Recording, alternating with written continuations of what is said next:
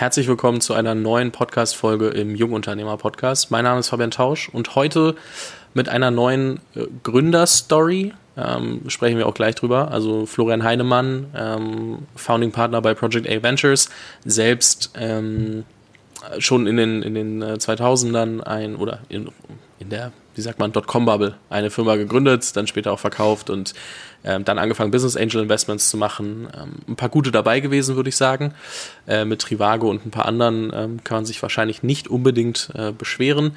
Und äh, dann hat sich irgendwie zeitlich kann ich es gar nicht so genau einordnen, musst du mir gleich nochmal auf die Sprünge helfen, äh, Project A Ventures ergeben, äh, wo ihr ähm, anders als die meisten Venture Capitalists auch wirklich ähm, ein operatives Team mit reingebaut habt. Das heißt, ihr seid nicht, also ich glaube, ihr habt, mein letzter Stand waren irgendwie so 400, 500 Millionen ähm, Assets, Assets under Management. Boah, mhm. viel zu, viel zu warm heute. Da, da, ist schon mal ein bisschen der, der Kopf auch durch. Ne? Und ähm, ihr habt aber ein Team von knapp, sagen wir mal, 100 Leuten. Mhm. Und äh, das ist sehr untypisch. Da müssen wir auf jeden Fall nochmal drüber sprechen, ähm, was, was das eigentlich mit sich bringt, warum ihr euch dafür entschieden habt und nicht das, sagen wir mal, klassischere Modell äh, zu nehmen. Du bist äh, definitiv so das äh, die Ansprechperson oder auch die, die, die, die Person mit der meisten Außenwirkung in dieser ganzen Marketingwelt, ähm, weil du aus der auch aus der ganzen ähm, Rocket-Welt kamst, Zalando mit aufgebaut hast ähm, und viele andere Firmen. Ähm, es wäre wär frech, das nur auf Zalando zu reduzieren. Das machen aber die meisten, weil es sonst, glaube ich, zu lang wird im, im Intro.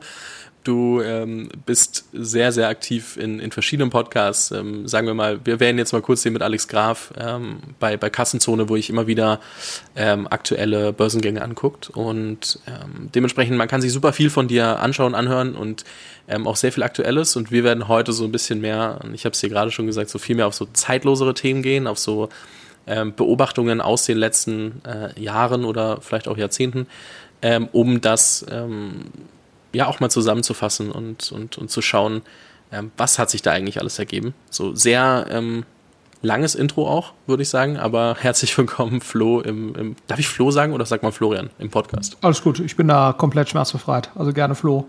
Ja, ähm, äh, manche nennen mich Dr. Heinemann, das irritiert mich äh, sozusagen, weil ich aber probiert habe irgendwann, aber Flo oder Florian, das ist alles gut. Ja. Tipptopp. Ich äh, bin gerade so aus Affekt auf, auf Flo gekommen. So, lass uns mal ganz kurz äh, reinspringen. Ähm, ich habe es ange äh, angedeutet, ihr habt äh, in der Dotcom-Bubble ähm, eine Firma gegründet, ähm, dann ähm, verkauft und dann wurde die nochmal weiterverkauft an Amazon, wenn ich das richtig im Kopf habe. Mhm. Und äh, dann hast du angefangen, Business Angel Investments zu machen.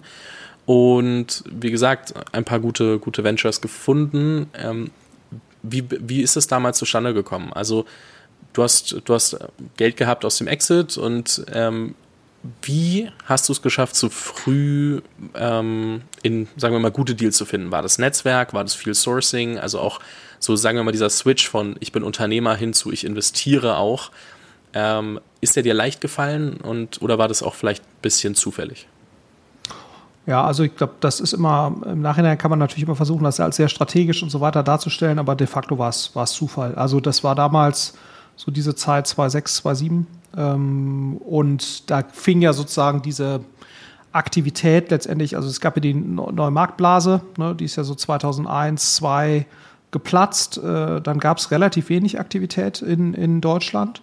Ähm, äh, Yamba war damals so eine der, der relevanteren Sachen, Emo-Scout, das, das äh, Ebay war unterwegs und aber dann kam eigentlich so 2004, 2005 so die ersten Gründungen zurück. Ne? Also es war wirklich anders als jetzt Corona, muss man sagen, war da wirklich zwei Jahre lang wirklich Ebbe. Also 2-2, 2-3, 2-4 war wirklich wenig, äh, wenig los. Äh, und auch viele der Venture Capitalisten, die es um die zwei Einsatzjahre gab oder davor, sind dann auch wirklich, äh, haben es nicht geschafft, den nächsten Fonds zu raisen, sind dann äh, ausgeschieden aus dem Geschäft. Naja, und ich habe dann nochmal promoviert in der Zeit und das äh, und dann so 2,5, 2,6 ging es eigentlich so langsam wieder los. Und, und da, das war eine sehr begrenzte Szene. Ne? Da war der Lukas Skadowski war damals sehr aktiv, der Christian Vollmann fing so langsam äh, an. Ähm, aber das waren 15, 20 Leute. Ne? Die Samwas hatten damals gerade so den Vorläufer von Rocket, äh, den European Founders Fund, äh, gegründet mit denen hatte ich damals auch schon so ein Stück weit äh, zusammengearbeitet oder für die gearbeitet und dann kam ja 2007 kam Rocket und dann gab es eigentlich so diese beiden Lager, ne? es gab eben Team Europe und es gab, gab äh, Rocket und, ähm, und das war so ein Mischmasch aus Angels, VC Investments. Es gab damals Holzbrink war schon unterwegs, äh, also Holzbrink Ventures. Äh, Early Bird äh, war, war da, Target Partners aus München, aber Acton war auch äh, unterwegs, also hier ähm, ähm, kurz davor hießen die noch Border Ventures und haben sich dann umbenannt in Ecken. Aber das war, war eine recht begrenzte Szene. Und, und ich kannte die Leute ähm, größtenteils schon so aus dieser ersten Welle. Und daraus hat sich das dann einfach ergeben. Und da waren auch die Angel-Tickets waren auch eher ein Ticken, Ticken, Ticken kleiner. Also da hast du auch mal 10.000 Euro investiert. Ne? Da gab es sozusagen auch so eine Gruppe, die hat dann in StudiVZ damals investiert. Da war eben auch Lukas Skadowski dabei, Christian Vollmann so weiter. Das rentierte sich dann natürlich super durch den, durch den Exit an Holzbrink und, und diese Leute investierten dann wieder an die nächsten Sachen. Und da warst du so mit 10.000, 20.000 Euro, äh, warst du eben relativ schnell dabei. Und das war ein, wie gesagt, sehr überschaubarer Kreis. Ja. Was würdest du sagen, ist heute so eine durchschnittliche Angel-Ticket-Size? Ja, es schon, würde ich sagen, geht eigentlich so bei 25.000, 30.000 Euro los. Und du siehst auch häufig Angels, die 50 oder 100.000 Euro investieren. Also das hat sich schon äh, äh, nach oben verschoben. Ne? Ähm, und ich meine, damals waren auch ja, die Runden so ein, nur mal, nur mal so als Illustration, so ein Zalando ist damals 2008 mit einer 500.000 oder 600.000 Euro Runde quasi äh, Pre-Seed gestartet worden. Ähm, und, ähm, das, äh, und das war damals auch von, von Holzbrink Ventures äh, eben mitgetragen, ne, mit einer 500.000 Euro Investment. Das würdest du heute sehr wahrscheinlich so, so nicht mehr sehen. Das wäre heute eigentlich eine Angel-Runde und keine, keine Runde mit irgendwelchen, äh, mit irgendwelchen Fonds. Aber das war damals komplett üblich, weil du mm, auch von den Kosten natürlich auch nochmal eine andere äh, Kategorie hattest. Also da konntest du auch mit 500.000, 600.000 Euro durchaus mal zwölf Monate lang eine Firma halbwegs professionell sozusagen betreiben, ne? was heute äh, eigentlich auch eher so nicht mehr zu sehen wäre. Ja, also sind die Runden schon nochmal eine Ecke größer geworden. Genau. Würdest du sagen, dass es sich gleichmäßig weiterentwickelt hat? Also der Kostenfaktor ist hochgegangen und in dem gleichen Spektrum auch die ähm, Finanzierungsrunden oder gibt es dann eine immer größere Abweichung und es wird irgendwann gefährlich, weil die Runden so groß werden, weil auch willkürlich quasi mal Zahlen in den Raum geworfen werden, ähm, obwohl die Kosten eigentlich ganz anders gemanagt werden könnten? Ähm, ich glaube, das kann man so pauschal wahrscheinlich nicht sagen. Also ich glaube generell, das ist natürlich auch so ein bisschen die, die äh, äh, das eine ist ja quasi, wie sind die, also die Kosten, die dann wirklich entstehen. Das andere sind ja auch, wie sind die Bewertungen oder Unternehmenswerte, die letztendlich äh, erreicht werden können.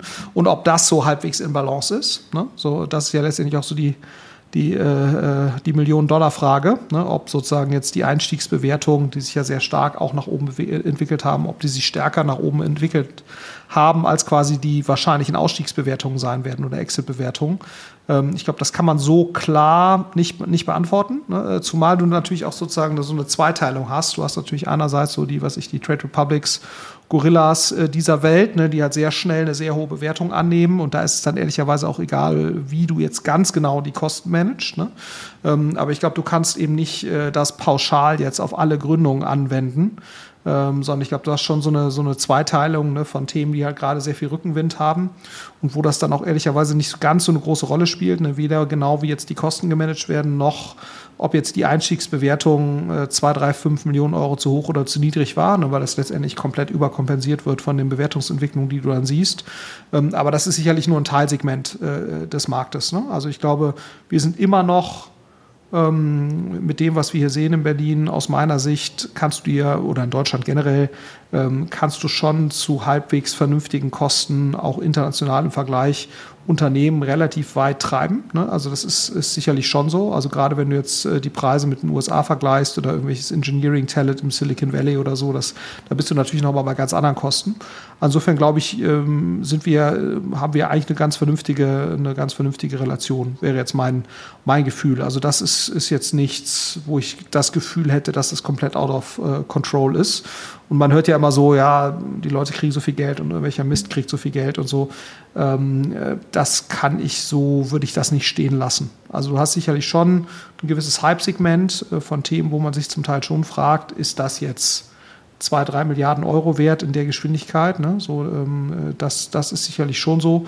Ähm, aber ich glaube, das kann man jetzt nicht pauschal für den gesamten Markt sagen. Ja. Mhm, verstehe ich.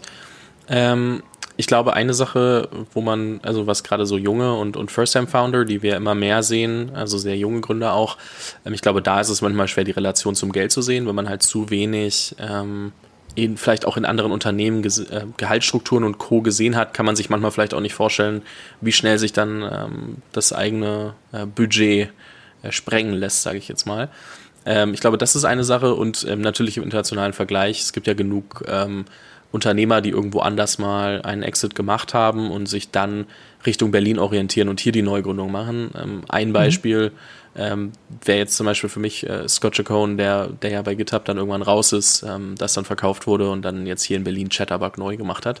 Zwar schon bevor GitHub verkauft wurde, aber der auch sagt, hey, ähm, Preis und Talent sind eigentlich, ähm, also du hast ein, das klingt jetzt frech, ähm, Menschen in Preis-Leistungs-Verhältnis zu packen, aber wir machen das jetzt mal kurz nur zur Veranschaulichung. Preis-Leistungs-Verhältnis äh, für Mitarbeiter ist hier einfach deutlich ähm, deutlich besser. Ähm, und ich glaube, für Deutsche wirkt es dann trotzdem manchmal teuer, aber auch einfach, weil man die anderen Preise nicht greifen kann. Also, ja. dass, ein, dass ein Entwickler in den USA im Valley das Doppelte oder anderthalb äh, oder zweieinhalbfache kosten kann. Ich glaube, das, das äh, dauert, bis man das versteht und dann versteht man auch die Relationen wieder. Ähm, und äh, deswegen sind wir, glaube ich, gar nicht so schlecht aufgestellt, wie du sagst. Ähm, eine Sache, die du. Also ich würde jetzt nicht so weit gehen, dass wir Niedriglohnstandort sind. Das würde ich auch aber, nicht sagen. Aber ich glaube, das ist äh, genau wie, ich glaube, das ist genau die richtige Betrachtungsweise. Ne? Also das, was du hier an Qualität bekommst, ähm, für welche Gehalts- oder auch Option-Klasse, das ist sicherlich sehr, sehr wettbewerbsfähig. Genau. Also Geschenk kriegst du in Deutschland auch nichts, das meine ich auch nicht. Also gerade ja. wenn man sich ähm, äh, pre-Covid angeguckt hat, wie sich zum Beispiel auch sowas wie ähm, Büropreise in Berlin entwickelt haben, dann äh, auch solche Kleinigkeiten werden dann irgendwann mal doch keine Kleinigkeiten mehr. Ähm, genau, auf jeden Fall eine Sache, die du schon angerissen hattest, war, dass sich natürlich aus den ersten Digitalunternehmern, die dann Geld auf dem Konto hatten und in andere entwickelt ha äh, investiert haben, dass sich dann immer mehr diese ganze, ganze Kultur entwickelt hat und wir jetzt bei dem Stand heute sind und sich das ja, ich würde schon sagen, sehr exponentiell entwickelt hat, auch äh, in der Betrachtung von 2.6 bis, bis heute. Wo führt das hin? Also entwickelt sich das in dem Pace weiter, dadurch, dass wir immer mehr neue Gründer fördern, immer mehr so quasi so ein Schneeball weiterrollen lassen, der eigentlich schon nicht mehr aufzuhalten ist und wir einfach ein viel, viel größeres Ökosystem noch bekommen und wir es uns und, und es noch nicht vorstellen können? Oder was glaubst du, wie entwickelt sich diese Startup- und, und Digitalszene in den nächsten 10 Jahren, 15 Jahren? Also wenn du da einfach mal drüber nachdenkst von was du kennst, ähm, wie es angefangen hat, bis wo wir heute stehen. Ja, also ich glaube, ähm, die Entwicklung in den letzten zehn Jahren ist ja sehr erfreulich, ne? also für sich genommen. Also ich glaube, äh, was, man, was man nicht vergessen darf, ist, ich glaube, wir holen jetzt, auch wenn du die Statistiken anguckst, Venture Capital Verfügbarkeit und, und solche Themen, ist es nicht so, dass wir jetzt aufholen würden gegenüber den führenden Ökosystemen weltweit, also äh, USA, Schrägstrich, Silicon Valley und China, das ist, das ist ja nicht so. Aber ich glaube, für sich genommen ist die Entwicklung natürlich schon sehr positiv. Ne? Also die Anzahl der Unicorns nimmt jedes Jahr zu und äh, Anzahl der großen Finanzierungsrunden nimmt zu. Ähm, äh, dann hast du natürlich noch solche Effekte wie, wie Höhle der Löwen, ne, dass du auf einmal mit Startups, äh, also unabhängig davon, ob jetzt die Höhle der Löwen quasi, äh, da, die Startups, die sich da präsentieren, ob das jetzt unbedingt immer Venture Capital taugliche Startups sind und so weiter. Es bringt natürlich äh, den, den ganzen, das, den ganzen Komplex Startups und ich werde Unternehmer und so weiter deutlich mehr in den Mittelpunkt der Gesellschaft. Ne? Also wer hätte gedacht, dass irgendwie eine Show wo irgendwelche Typen pitchen oder auch natürlich Mädels pitchen, dass das irgendwie mal eine Primetime-Show im TV mit echt respektablen Einschaltquoten werden, werden würde. Also ich glaube, du hast schon so die Gesamtentwicklung, ähm, äh, ist glaube ich schon so und das spiegelt sich auch wieder in Statistiken, wo du siehst, was sind attraktive Arbeitgeber und was sind attraktive Perspektiven und so weiter. Äh, da siehst du ja schon, dass das äh, sehr stark äh, zunimmt ne? ähm, in, der, in der Wahrnehmung und in der Relevanz, auch in der breiteren äh, Schicht. Und, und was du sicherlich auch siehst, dass quasi die, die Leute, die gründen, deutlich äh, diverseren Background haben, als das noch vor ein paar Jahren der Fall war. Ne? Also, wo das ja eine relativ BWLer-dominierte Geschichte war, jetzt in diesem Digitalbereich und jetzt hast du auf einmal äh, auch eben sehr viele technische Gründer, technische Hochschulen viel stärker vertreten, ob das jetzt äh, sozusagen die TUM ist aus München oder die RWTH Aachen oder das KIT. Ne? Also, ähm, also insofern würde mich das nicht wundern, wenn quasi dieser Trend äh, weiter anhält, zumal ja sozusagen der ganze Bereich Digitalisierung und was damit einhergeht, ne? also jetzt sozusagen das Thema künstliche Intelligenz und so weiter, da gibt es ja viele sozusagen Signale, dass das eigentlich jetzt noch auf gar keinen Fall äh, sozusagen schon die, die, die äh, größten Tage gesehen hat, ne, sondern dass diese Entwicklung ja eigentlich erst am Anfang steht und, und dass es noch eine Reihe von Branchen und, und Wertschöpfungsketten gibt, wo noch viele Dinge besser gemacht werden können. Plus, dass ja ständig auch noch neue Technologien äh, dazukommen, die halt gewisse Rollen sozusagen auch noch oder gewisse Dinge oder Use Cases überhaupt erst möglich machen. Also insofern sehe ich schon die Basis dafür, ähm, dass das Ganze eher noch weitergeht. Ne? Und ein weiterer Faktor, den man nicht vergessen darf, ist, ist ja sozusagen die, die Asset Price Inflation ne? plus Niedrigzinsphase, äh, die natürlich auch nochmal dafür sorgt, dass äh, für, diesen Art, äh, für diese Art von Technologie oder diesen, diesen Technologiebereich erhebliche Investitionsmittel zur Verfügung stehen, auch weil das eben der Bereich ist, der wahrscheinlich die letzten 10, 20 Jahre die meisten Returns äh, und, und Wertsteigerungen eben generiert hat. Äh, und, und, und in den Zeiten, wo du natürlich auch keine Staatsanleihen mehr für 5%, 5 äh, Zinsen kaufen kannst äh, und, und du eigentlich relativ stabile Renditen auch im, im Venture Capital Bereich siehst, trotz der steigenden Einstiegsbewertung, ähm, gibt es eigentlich keinen Grund, warum sozusagen der Mittelzufluss hier abnehmen sollte. Ähm, und, und wenn dem so ist, dann, dann spricht das natürlich auch nochmal für, dass, dass Innovation hier weiter ähm, finanziert wird und du auch natürlich weiter tolle Erfolgsstories siehst. Ne? Und das ist, glaube ich, für mich so der größte Hebel für das Individuum. Die müssen natürlich sehen, äh, da entstehen äh, tolle Unternehmen von Leuten, mit denen, wo man selbst einen Bezug zu hat. Ne? Oder wo man selbst einen Bezug zu aufbauen kann. Ähm, weil die an der gleichen Hochschule waren oder weil die aus irgendwelchen, dem gleichen Dorf oder keiner oder der gleichen Stadt einen ähnlichen Background haben und das dann irgendwie geschafft haben, ein tolles Unternehmen aufzubauen. Und ich glaube, mit, mit der vermehrten Anzahl an Unternehmen, die eben eine große Flughöhe erreicht, nimmt natürlich auch die Anzahl von potenziellen Vorbildern zu, mit denen man irgendwie eine Beziehung aufbaut. Und das ist meine feste Überzeugung. Du brauchst im Prinzip, damit Unternehmertum entsteht, äh, brauchst du halt inspirierende Vorbilder, äh, die dann dafür sorgen, dass da eben Leute nachgezogen werden. Und das verbreitert sich und vergrößert sich eher in meiner Wahrnehmung. Ja. Ja, bin ich auf jeden Fall bei dir. Außerdem äh, basiert ja dein Geschäftsmodell auch darauf, dass du immer mehr gute Deals finden kannst. Dementsprechend äh, wäre es ja auch äh, für euch zu wünschen, dass das sich äh, so weiterentwickelt. Mal ganz frech äh, gesagt. Ich habe aber so ein bisschen das Gefühl, dass wir gerade so ein bisschen dass ich, dass ich, wenn ich jetzt ein, ein, Gründer bin oder eine Gründerin natürlich auch ähm, und ich pitche, dass immer mehr so Anforderungen wie bei einem normalen Lebenslauf auch an mich kommen, dass ich sage, okay, auf so eine, auf so eine ähm, Stelle brauche ich 15 Jahre Berufserfahrung gefühlt. Und ähm, so habe ich immer mehr das Gefühl, dass es sich auch bei, bei ähm, Investments entwickelt, dass, dass ähm, First-Time-Founder oder allgemein sehr junge Personen ähm, oder auch Leute, äh, allgemein, dass das immer mehr so, ich weiß nicht, ob es an, an zu viel Dealflow liegt, der gerade auf dem Tisch ist und man eigentlich einfach keine Kapazitäten hat, sich sonst alles anzugucken, ob man, also erstens ist es, ist es so in meiner, ist meine Wahrnehmung da richtig, dass man, dass die Anforderungen, um in einen Gründer zu, oder ein Gründerteam zu investieren, immer, immer, immer höher werden, weil man eben so viel Auswahl hat? Oder ist es nur meine verzerrte Wahrnehmung gerade? Fangen wir mal mit der Frage an. Also ich glaube, das kannst du so pauschal nicht sagen. Also ich glaube, was, was schon so ist, und da gebe ich dir recht, wenn du jetzt sagst, ich mache den nächsten Marktplatz für Fashion oder so, ne, da hast du sicherlich sehr, sehr hohe Anforderungen, weil man einfach weiß, okay, ähm, da gibt es einfach so viel Erfahrungswissen jetzt mittlerweile, ne? anders als jetzt irgendwie 2001 oder 2003, wo keine Ahnung hatte, wie irgendwas geht.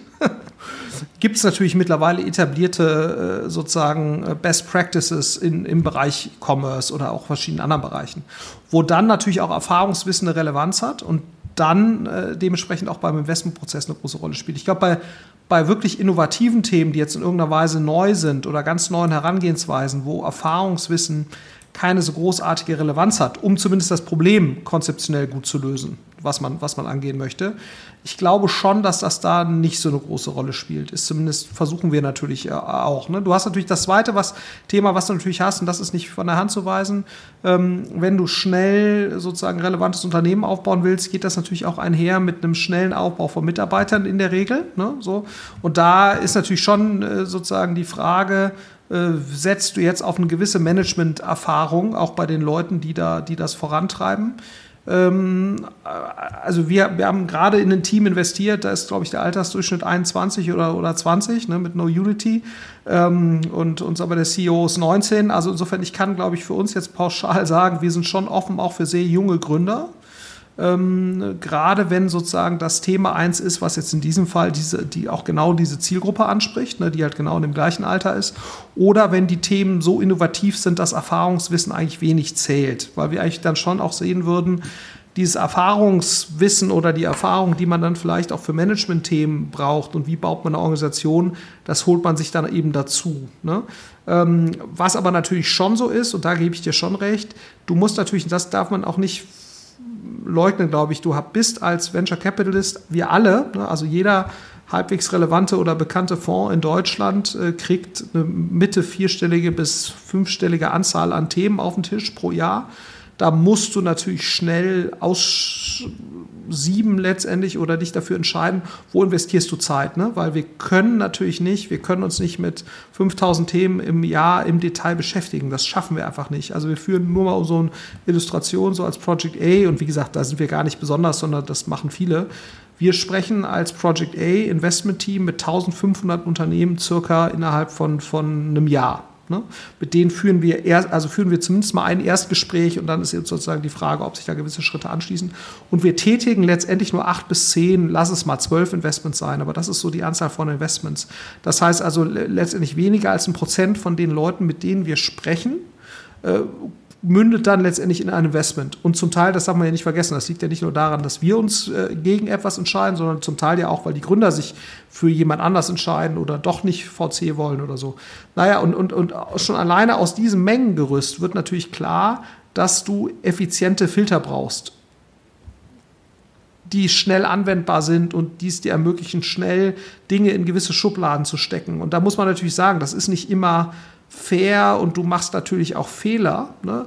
aber es geht, glaube ich, nicht anders. Und, und da hast du schon recht, dass natürlich sozusagen ein, jetzt auf dem Papier unerfahrenes Team, ähm, äh, gerade wenn es in einem nicht besonders innovativen Bereich ist, wahrscheinlich schneller äh, sozusagen an der Seite landet. Ne? Gerade wenn es dann noch nicht mal sozusagen in irgendeiner Form ein Signal Geber sozusagen an der Seite hat, wie jetzt, was ich, irgendein Business Angel. Ne? Also ich glaube, damit, damit, kann man das auch ein Stück weit heilen. Ne? Also das vielleicht auch als Rat an, an jemand, ähm, sozusagen, der sagt, so, ich komme direkt aus der Schule, ich habe vielleicht äh, äh, oder ich habe kein Abi oder keine Ahnung, ne? und ich, äh, ich habe aber trotzdem eine super geile Idee und ich mache das so, dass man sozusagen versucht, ähm, quasi diese Schubladensortierung so ein bisschen zu umgehen, indem man es halt schafft, sehr gute Business Angels zu überzeugen oder irgendeinen tollen Kunden zu überzeugen, äh, der das Produkt nutzt, als Referenz zu agieren. Weil das muss man natürlich irgendwie schaffen, weil ich glaube, in dem Moment, wenn man das dann geschafft hat, ähm,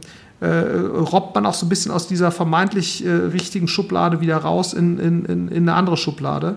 Ähm, weil so funktioniert nun mal diese, diese Welt und die kann auch gar nicht anders funktionieren, weil äh, die KI, die aber jetzt dabei hilft, äh, äh sozusagen aus diesen äh, 7000 Chancen die besten rauszudestillieren, äh, ähm, also das äh, hat sich leider noch nicht so richtig als praktikabel erwiesen.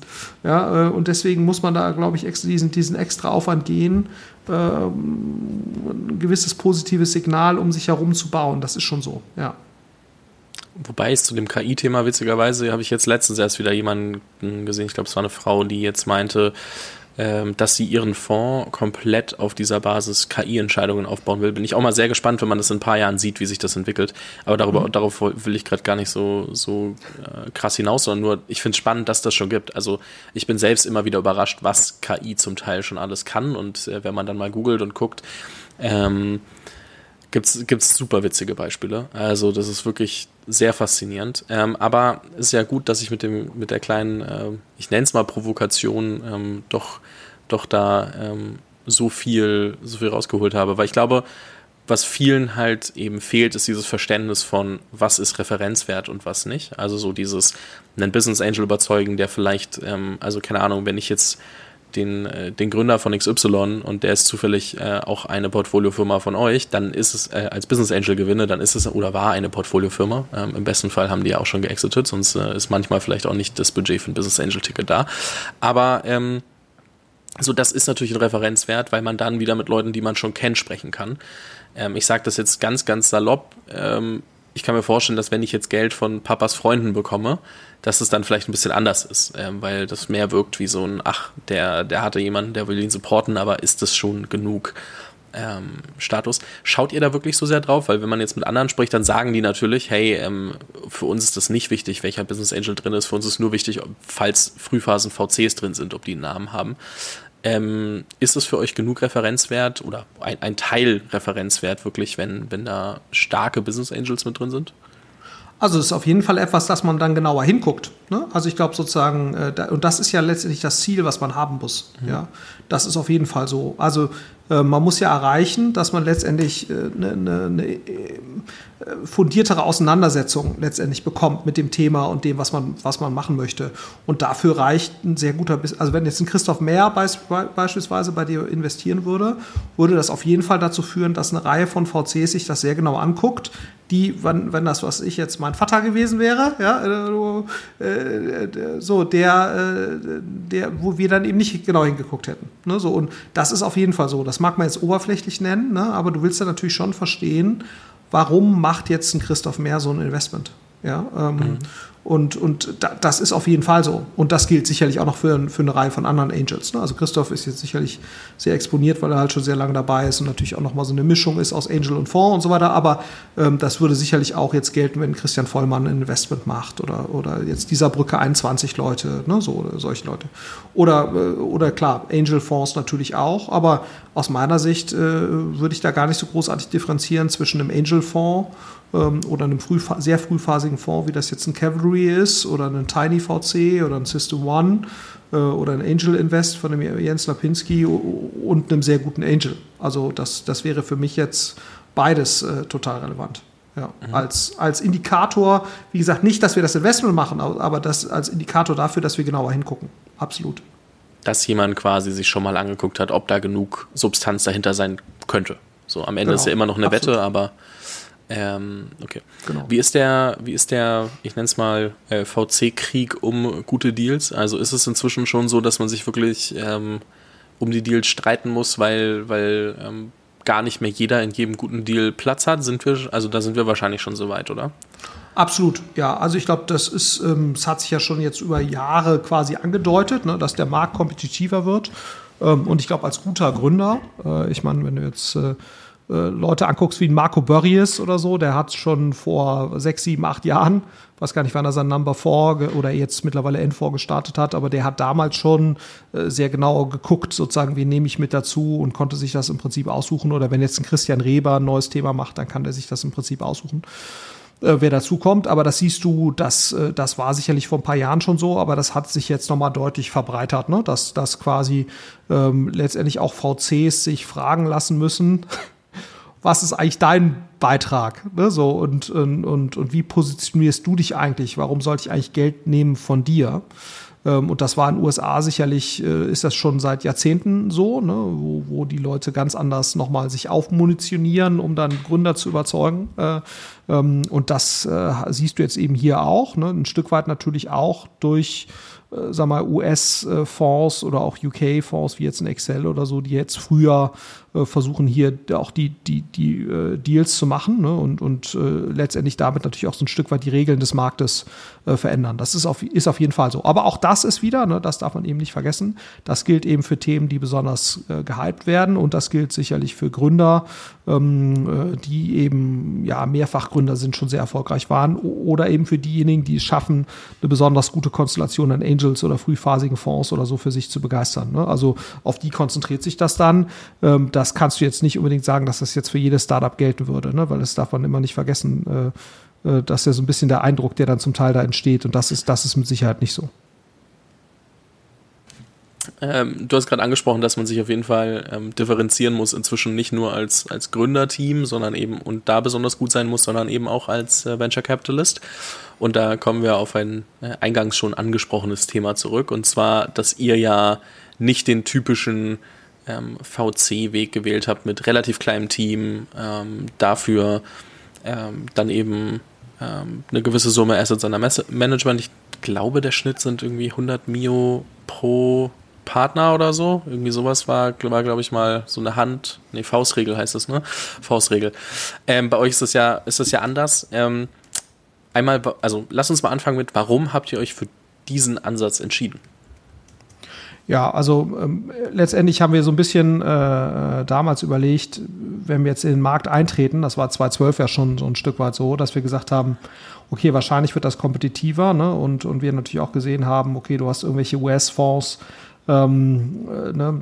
da hast du natürlich das Thema nicht ganz so stark, ne? weil ein Sequoia oder so bringen natürlich schon so viel Mehrwert, alleine durch äh, quasi, wenn die irgendwo investieren, dann findet natürlich ein erheblicher äh, äh, Reputationsübertrag statt. Ne? Also das, was wir jetzt gerade beschrieben haben, wenn jetzt in der frühen Phase ein Christoph Mehr irgendwo investiert, ähm, äh, oder ein Tiny VC, dann sorgt das auch schon dafür, dass äh, ne, das ist auch ja letztendlich eine Form des Reputationsübertrags. Ne? Also die, äh, die, die verleihen dir quasi Relevanz ähm, und das ist natürlich bei einem Sequoia oder so nochmal in einem ganz anderen Maße der Fall. Ne? So, ähm, äh, auch da hilft es natürlich, äh, um natürlich auch den, den Track Record irgendwo zu halten ähm, wenn die sich, die überlegen sich auch, was können sie tun und wo schaffen sie Mehrwert und welche Art von Leistung müssen sie vielleicht noch zusätzlich anbieten und so weiter.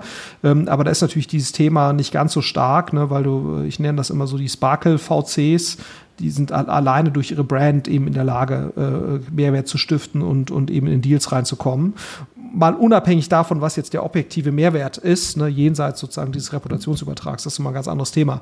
Aber wenn du jetzt ein, ein deutscher Fonds bist oder ein europäischer äh, Fonds, dann musst du dich natürlich schon fragen, wie positionierst du dich da? Und, ähm, und für uns, ne, da wir, wir kamen eigentlich alle so aus dem, eher aus dem operativen Startup-Geschäft. Bei mir war es eben das Thema Marketing ähm, und, und auch die anderen hatten alle für sich äh, sozusagen äh, einen Kompetenzbereich äh, und kamen eher so aus dieser Operator-Welt und, ähm, und haben dann halt überlegt, okay, kann man das nicht ähm, letztendlich vielen frühphasigen Startups äh, die ja sehr ähnliche Themen haben. Ne? Äh, kann man das nicht äh, in irgendeiner Weise nicht zentralisiert zur Verfügung stellen, im Sinne von, dass man wirklich den Leuten dann gewisse Themen komplett abnimmt, aber kann man sozusagen eine zentrale, zentrale Enabling-Struktur aufbauen, die dann eben dafür sorgt, dass gewisse Funktionen oder gewisse Kompetenzen relativ schnell und in einer guten Qualität aufgebaut werden können. Das, das war ja die Idee.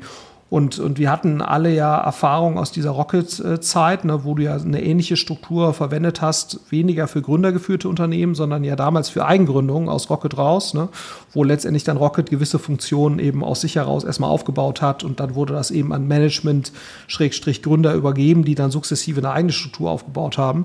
Ähm, aber das war letztendlich die Idee, ne, zu sagen, wir, wir nehmen so eine Struktur. Mh, hm, und stellen die aber gründergeführten Unternehmen zur Verfügung und schauen eben, wird das genutzt oder eben nicht genutzt.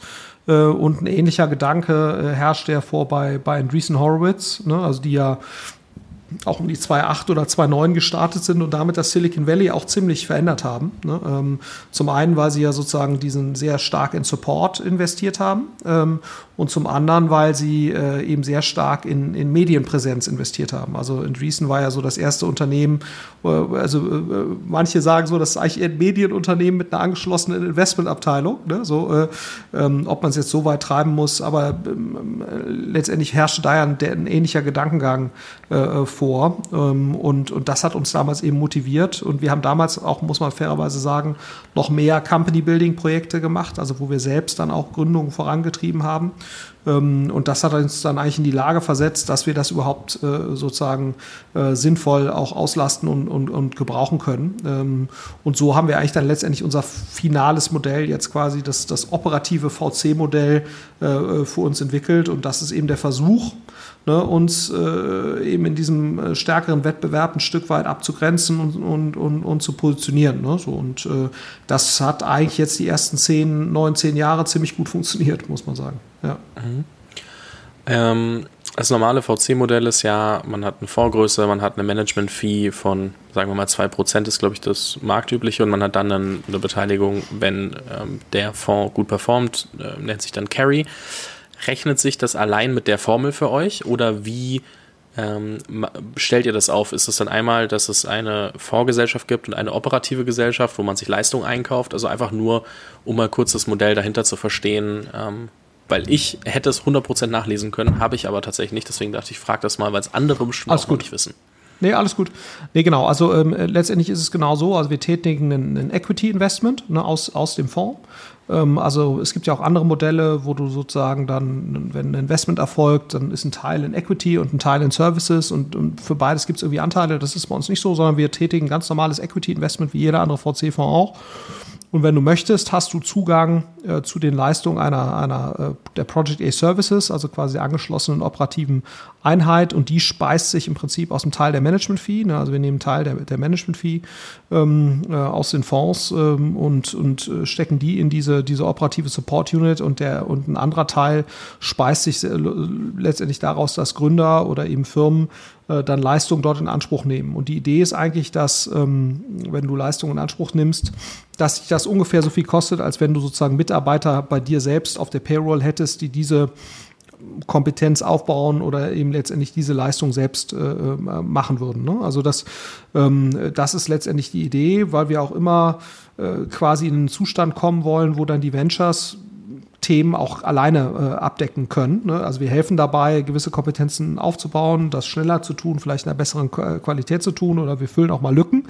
Ähm, aber wir wollen halt kein dauerhaftes Agenturmodell sein, wo, wo Dinge dauerhaft an uns ausgesourced sind. Das ist nicht die Idee, sondern es geht wirklich darum, äh, Kompetenzaufbau und Org-Aufbau zu beschleunigen und, und, und eben in der Qualität zu verbessern. Und, und deswegen ist zum Beispiel auch eine der wesentlichen Leistungen, die wir erbringen, ist auch Recruiting. Also wir haben zum Beispiel in den letzten äh, zwölf Monaten, glaube ich, 170 Leute rekrutiert rekrutiert und davon eben wesentlichen Teil für die Ventures. Das heißt also, wir helfen auch sehr stark dabei, dann eben diesen Kompetenzaufbau äh, eben zu beschleunigen, indem wir Leute heiern und dann aber auch mit Leuten, die von uns dann wiederkommen, diese Leute dann entsprechend anlernen oder ausbilden. Ähm, also das ist eigentlich so die, äh, die Idee. Ähm, und äh, genau, also das, das klappt natürlich mit einer zunehmenden Fondsgröße immer besser und mit einer zunehmenden Portfoliogröße auch immer besser. Aber es ist de facto auch so, ähm, kannst du sagen, in einem gegebenen Monat ähm, arbeitet ungefähr die Hälfte des äh, aktiven Portfolios mit uns zusammen, ganz grob. Ne? Also manche machen, also was ich in Trade Republic zum Beispiel sehr, sehr umfangreich oder auch ein Sender sehr umfangreich oder auch ähm, ähm, Krü ähm, auch äh, sehr umfangreich und dann gibt es andere, äh, da helfen wir nur dabei, wie Entwickler zu rekrutieren. Ne? Also es ist ein sehr unterschiedlicher, ähm, äh, aus, unterschiedlich ausgeprägte Zusammenarbeit. Ähm, aber das geht eben teilweise auch über Jahre. Also zum Beispiel Katawiki ist ein Investment, was wir gemacht haben in 2013, glaube ich, wenn ich mich richtig erinnere, oder 2014. Und mit denen machen wir gerade wieder ein Projekt. Ne? Es ist also nicht so, nur so, dass wir sozusagen jetzt immer mit den frischen Ventures arbeiten würden und mit den älteren nicht, sondern das erstreckt sich wirklich über das komplette äh, Portfolio. Ja. Mhm. Ähm, sehr, sehr spannend, weil es ja, also du hast äh, gesagt, es gibt äh, zum Beispiel A16Z oder, oder auch andere natürlich internationale äh, VCs, die es machen. In Deutschland ähm, war das ja lange doch äh, nicht so der Fall und ähm, ihr seid da schon so das, das Standout-Beispiel ähm, auf jeden Fall. Und ähm, das finde ich insofern ganz spannend, weil ihr dadurch ja und äh, da finde ich auch gleich mal eine Überleitung zu einem Thema, das ich am Anfang, glaube ich, kurz angerissen habe, äh, dass ihr ja schon in so eine coachende Rolle auch geht, wenn die Gründer das wollen natürlich. Ähm, also, wie du ja gesagt hast, man kann es annehmen, man muss nicht, aber meistens werden sich, gehe ich jetzt mal davon aus, die Gründer schon auch für euch entscheiden, weil es dieses operative Angebot gibt, um dann eben die ganzen Kompetenzen aufzubauen, weil das ein entscheidender Mehrwert ist, den ihr, den ihr eben bieten könnt. Dementsprechend, ähm, wenn ich darauf von vornherein keine Lust habe, dann ist dann, weiß ich gar nicht, ob das, ob das so spektakulär ist. Auch wenn immer ein Name ist, wenn, wenn Project A investiert. Ich glaube, da kommen wir dann wieder auf die, auf die Signalwirkung, die ihr inzwischen natürlich im deutschen Markt auch habt. Aber ähm, worauf ich zurückkommen will, ist, dass du in einem, in einem anderen Podcast, ähm, ich kann gerade nicht betiteln, welcher es war, aber gesagt hast, dass du irgendwann für dich gemerkt hast, ja, jetzt muss man sagen, du hast äh, natürlich eine Firma auf jeden Fall verkauft in dieser ganzen äh, Dotcom-Zeit und dann äh, wurde sie weiter, weiterverkauft an Amazon. Ähm, du hast irgendwann gesagt, für dich, du bist nicht der beste Unternehmer und bist dann in so eine, hast dich selbst mehr zu so einem Unternehmer-Coach entwickelt. Und mich würde interessieren, also offensichtlich hast du ja eine Firma gebaut, die, die geexitet wurde. Und ähm, wo war für dich dann so dieses, ah, vielleicht sollte ich mal eher in die begleitende Rolle switchen und gar nicht unbedingt äh, selbst machen? Wo hast du gemerkt, dass du darin besser bist als im, im Selbstgründen? Ja, ich glaube, man, man merkt ja sozusagen, wenn man selbst äh, gründet, äh, kriegt man ja auch so ein gewisses Gefühl dafür, ist das etwas, was, was ich eigentlich gut kann? Kriege ich da sozusagen macht mich das jetzt happy? Habe ich das Gefühl, ich mache das gut? Äh, gehst du dann nach Hause und, und merkst so, boah, äh, ne, machst du sozusagen mit dem, was da heute so passiert ist, seinen Frieden? Ne? Und, und ist das auch etwas, wo du merkst, äh, das macht dir, macht dir Freude und, und äh, du hast jetzt wirklich das Gefühl, ähm, äh, das ist jetzt irgendwie so äh, your, your, best possible self. Ne? So, äh, und, und da kriegst du, glaube ich, schon so ein erstes Gefühl. Ne? Ähm, und das hat sich bei mir, habe ich damals, glaube ich, noch nicht so richtig interpretieren können.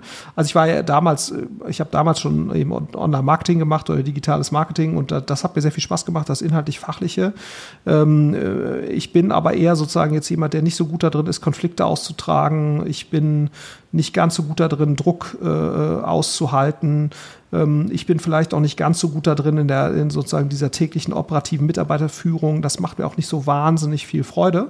So, das merkst du, ne, so vielleicht dann schon mal so. Ähm, und, mir ist es dann eigentlich klar geworden, als ich dann eben angefangen habe, neben meiner Uni-Tätigkeit und neben meiner Business Angel-Tätigkeit dann eben so in, die, so in diese Coaching-Rolle reinzukommen. Also das gar nicht, oder Mentorenrolle. Ne? Also Coach klingt dann fast noch so ein bisschen ausgebildeter, das war ich ja gar nicht, äh, sondern eher so eine Mentorenrolle, wo ich dann halt Leuten in Marketing-Fragestellungen weiter weitergeholfen habe. Ich habe ähm, sehr viel eben Leute auch angelernt in diesen Themen. Ne? Das war auch eine Rolle, die ich, die ich dann später bei Rocket sehr viel gemacht habe.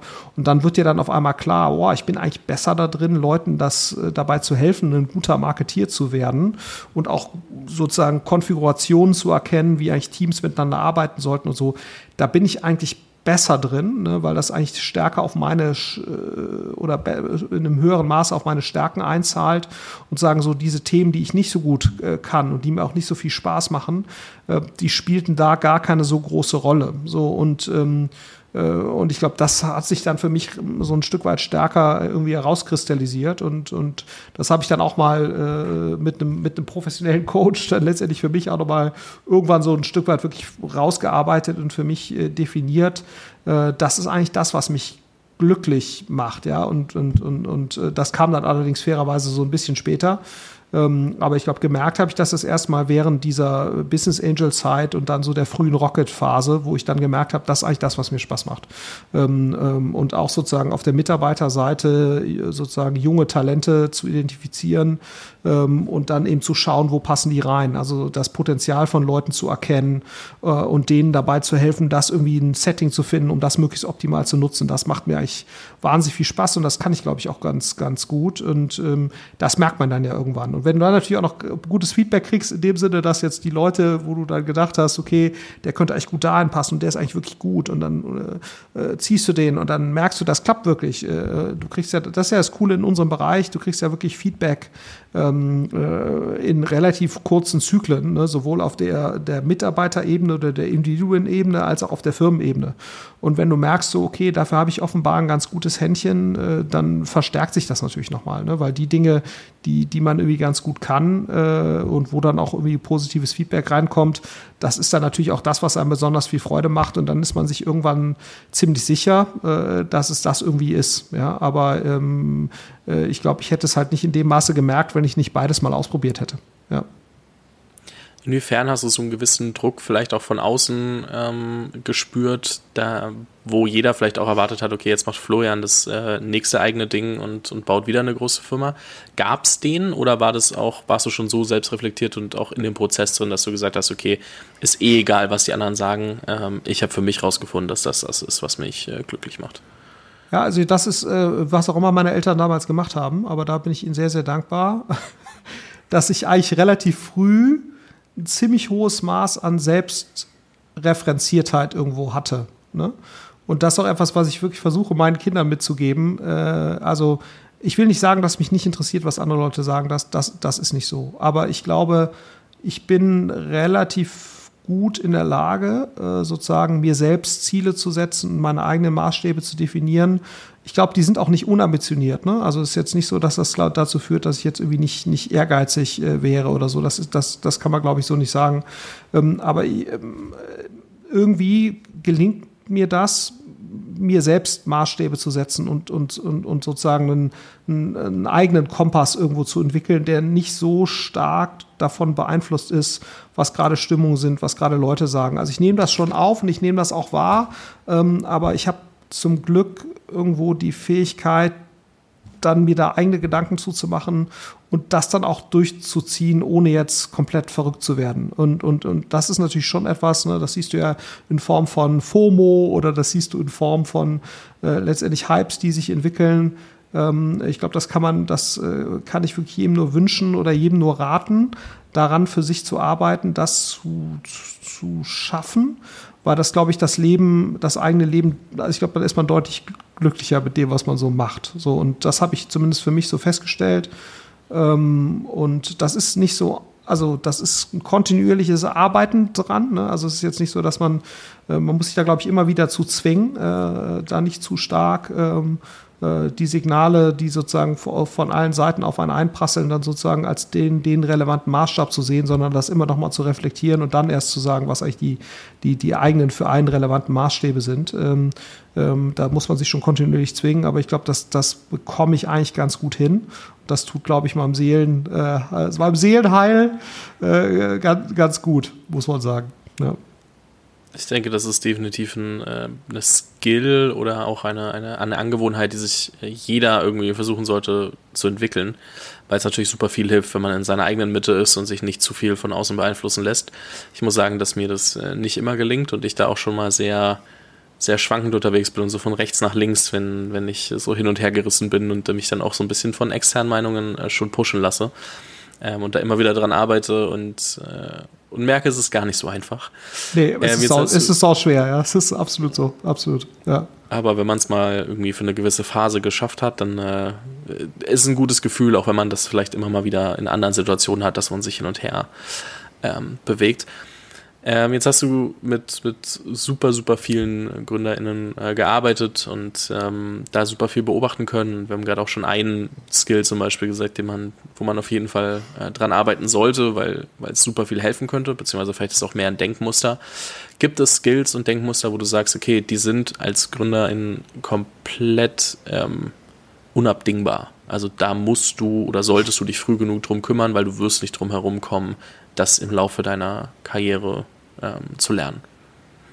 Ja, also ich glaube, äh, also wenn man sich jetzt irgendwelche wissenschaftlichen Studien anguckt, ich habe ja auch mal relativ ernsthaft sozusagen mich da an der Uni bewegt, da gibt es es ist nicht so einfach. Es gibt ja immer wieder diese Erfolgsfaktoren-Studien für Unternehmer und da kommt, wenn du auch mal irgendwelche Metastudien anguckst, dann kommt eigentlich nie so ein ganz klares Bild bei raus. Ne? Deswegen tue ich mich jetzt schwer damit zu sagen, äh, die Gründer müssen so und so, so und so, so und so sein. Aber ich glaube, was man schon, also was schon hilft, und ich glaube, das, das, da wäre ich mir jetzt relativ sicher, dass das auch bei einer, bei einer vernünftigen empirischen Studie rauskommen würde.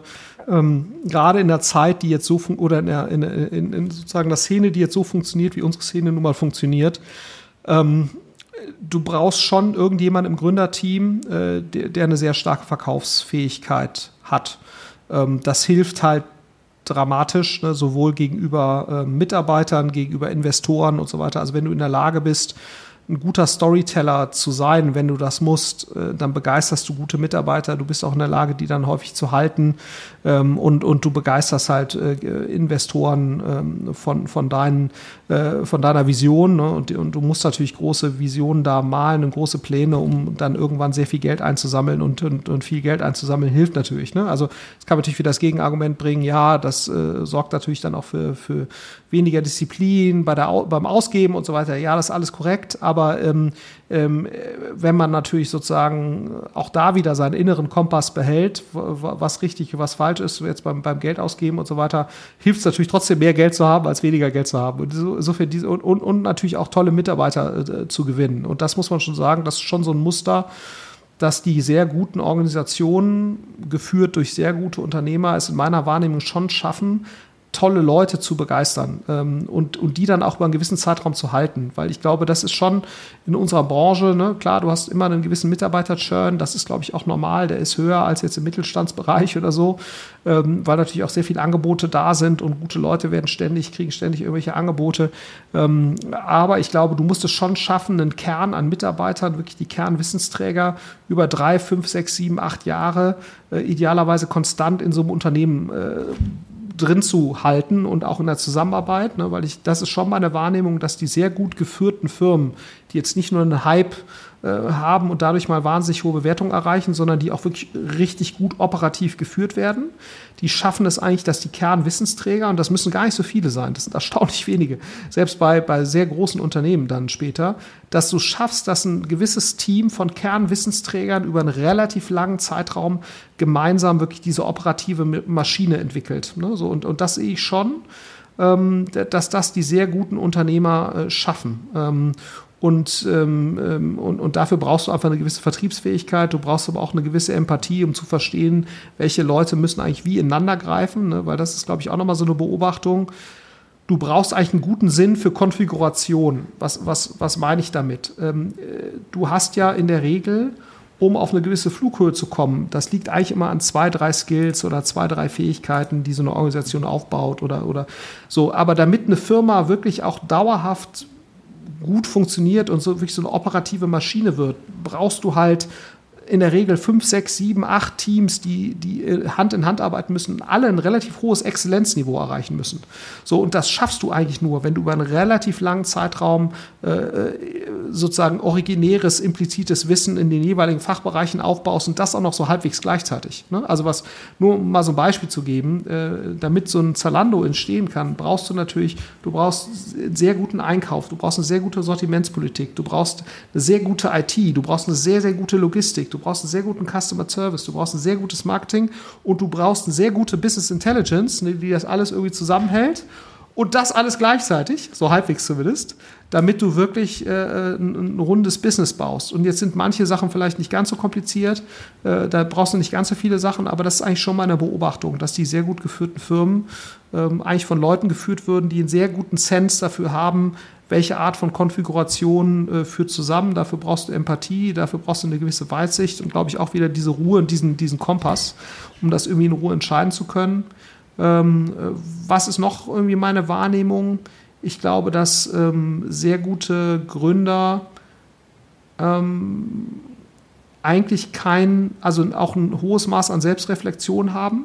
Äh, was ist eigentlich jetzt gerade mein maximaler Wert Wertbeitrag und ist die Rolle, die ich jetzt hier habe, äh, ist das eigentlich der maximale Wertbeitrag, den ich dieser Firma in diesem Moment äh, äh, leisten kann oder ist das, müsste ich eigentlich meine Rolle in irgendeiner Weise verändern? Ähm, und, äh, und das ist zumindest meine Wahrnehmung, dass, dass die sehr guten Gründer schon sehr genau verstehen, äh, muss ich eigentlich meine Rolle jetzt in irgendeiner Weise verändern und damit auch kein großes Problem haben. Ja, also diese, diese Selbstreflexionsfähigkeit das hat teilweise so ein bisschen was Schizophrenes, weil man natürlich nach draußen immer irgendwie erklären muss, äh, was man für ein Riesenhecht ist oder für eine, von mir ist auch Hechtin.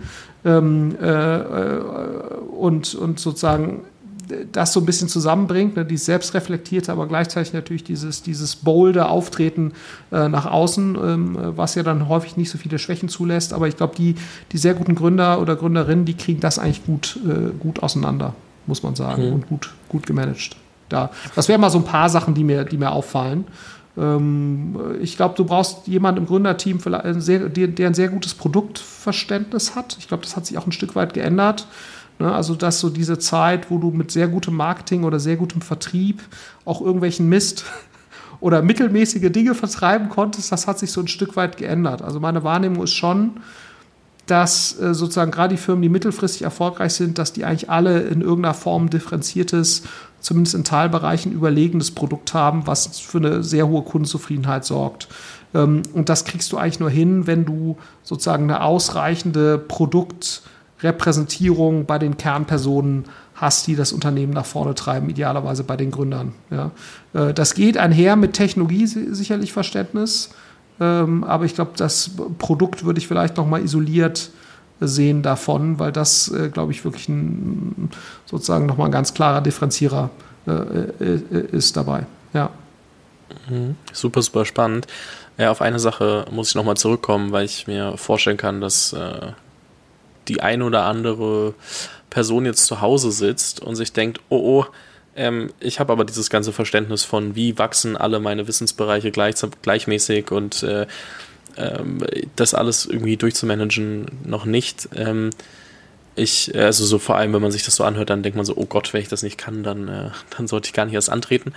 Ähm, was würdest du sagen, ist der, ist der beste Weg, on the fly da auch immer wieder selbst zu reflektieren, ob denn alle Bereiche gerade gleichmäßig abgedeckt sind, gut genug besetzt sind ähm, und gegebenenfalls nachzujustieren und dann eben nicht ähm, zu sehen, dass Sales und Marketing extrem schnell und super vorankommen, aber Produkt halt so sehr leidet, dass am Ende eben keine mittelfristig erfolgreiche Firma entstehen kann. Ja, ich glaube, letztendlich muss man sich halt fragen, ne, was, sind, äh, was sind die Key Skills, auf der diese Firma basieren wird und der Erfolg dieser Firma basieren wird. Und letztendlich braucht man in jedem Bereich mindestens mal eine Person, die sozusagen als Architekt oder Architektin für diesen Bereich steht. Also ich glaube sozusagen im IT-Bereich ist das üblich, dass man von Architekten spricht. Ne? Also du hast sozusagen den, den, das Mastermind, was quasi dafür sorgt, dass der IT-Bereich zukunftssicher aufgestellt ist und die sozusagen die richtige Architektur hat, um Entwicklern ein optimales Entwickeln sozusagen äh, und schnelles Entwickeln irgendwie zu ermöglichen. Und letztendlich, glaube ich, brauchst du in jedem Fachbereich und in, jedem Kompetenzbereich irgendwie sowas wie eine Art konzeptionellen Thought Leader, Vordenker.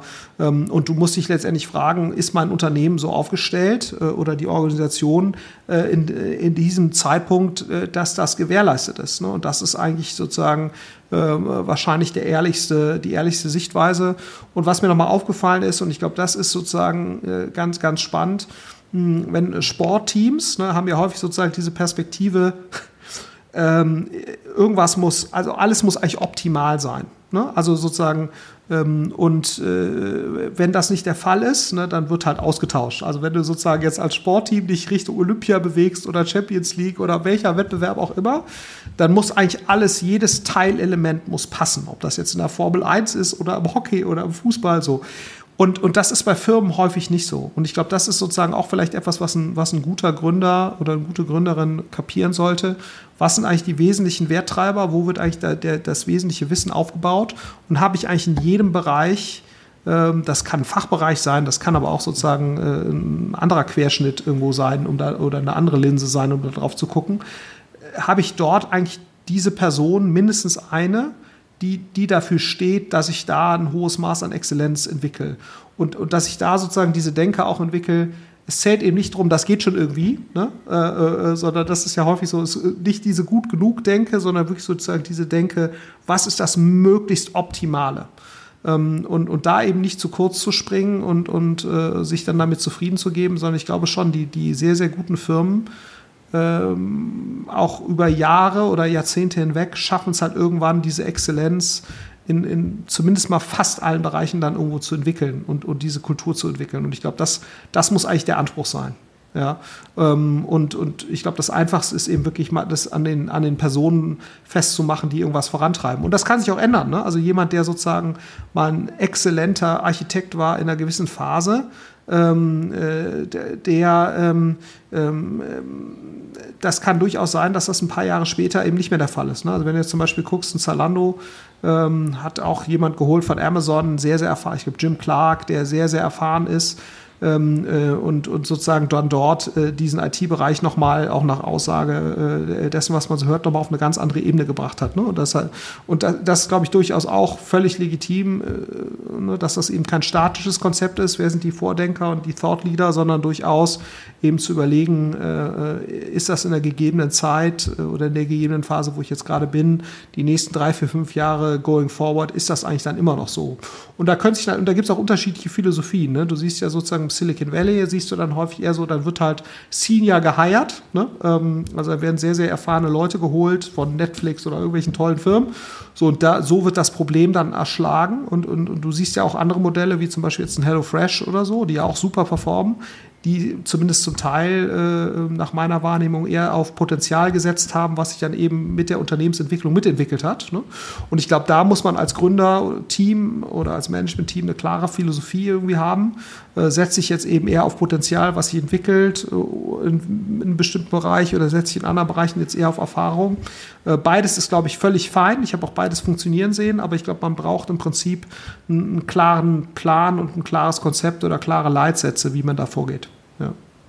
Ja. Super spannend. Ähm, vor allem ein Punkt, den du gerade aufgreifst, ähm, am Tag der Aufnahme ist es gestern gewesen, habe ich so ein, ich habe angefangen, so kleine Ausschnitte aus meinen alten Interviews auch als Podcast nochmal hochzuladen. Nicht nur, wie ich es auf LinkedIn schon die ganze Zeit mache und alle Leute zuspamme, sondern eben auch auf, auf Podcast nochmal.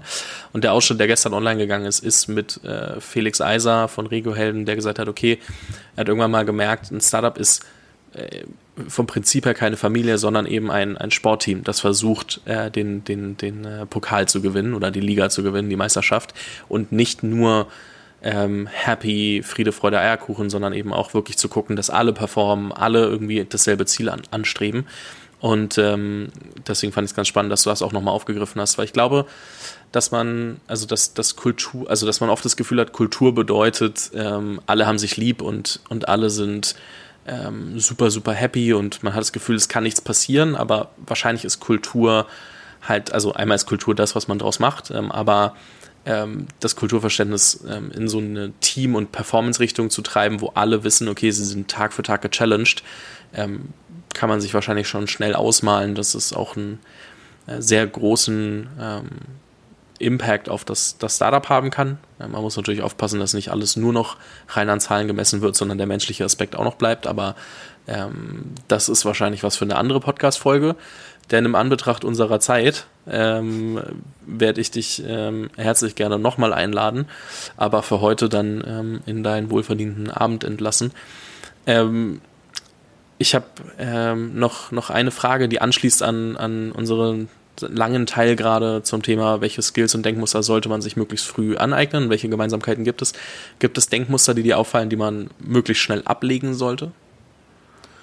Ähm, ich glaube, das ist natürlich immer auch ein Stück weit persönlichkeitsgebunden. Ne? Ich glaube, man sollte halt verstehen, was ist man eigentlich für eine Art von Person. Also da helfen ja auch irgendwelche Myers-Briggs oder sonst irgendwelche Tests. Also da gibt es natürlich auch mal Leute, die sagen, ah, es funktioniert alles nicht und alles nicht äh, wissenschaftlich erwiesen und so weiter. Ich, ich bin da trotzdem ein großer Freund von, weil ähm, ich glaube, das einfach hilft, äh, einen selbst zu reflektieren. Ne? Und ähm, äh, was ich jetzt zum Beispiel äh, ein Denkmuster finde, was, was nicht besonders produktiv ist, und das ist natürlich aber auch ein Stück weit persönlichkeitsbezogen, ähm, es, es gibt halt Menschen, die denken in, äh, äh, die denken eher in Misstrauensvorschuss und es gibt halt Leute, die denken eher in Vertrauensvorschuss. Und ich glaube, wenn man eine gute Org, äh, Orga aufbauen will, ein größeres Unternehmen, dann ist es schon hilfreich, eher in Vertrauensvorschuss äh, zu denken. Ne? Also sozusagen anderen erstmal zu vertrauen und eben den Raum zu geben.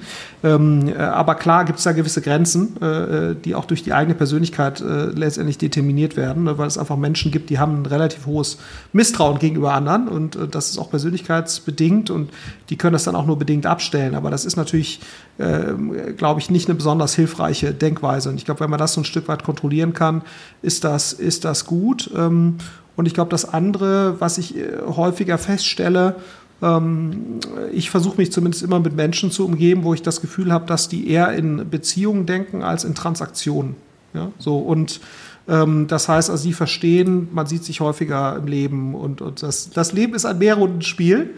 Und äh, dann gibt es andere Menschen, die optimieren jede Einzeltransaktion. Ähm, und, äh, und das ist äh, mit zum Teil sehr unangenehmen Konsequenzen. Ähm, äh, und, und ich versuche äh, eigentlich sozusagen in einer Umgebung, wo ich Einfluss drauf habe, diese Denke in Beziehung, dass die halt sehr stark die dominante Denke ist.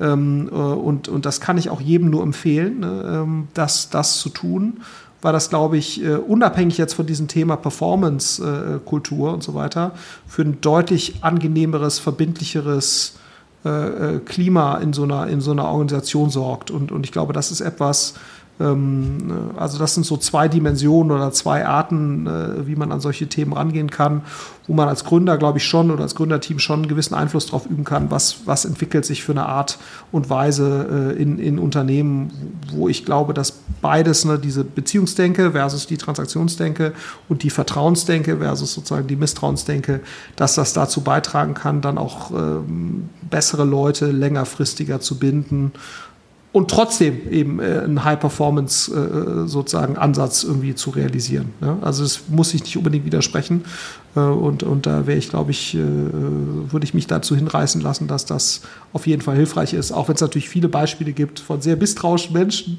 die trotzdem sehr, sehr erfolgreich sind, ne, sozusagen. Also das will ich gar nicht in Abrede stellen.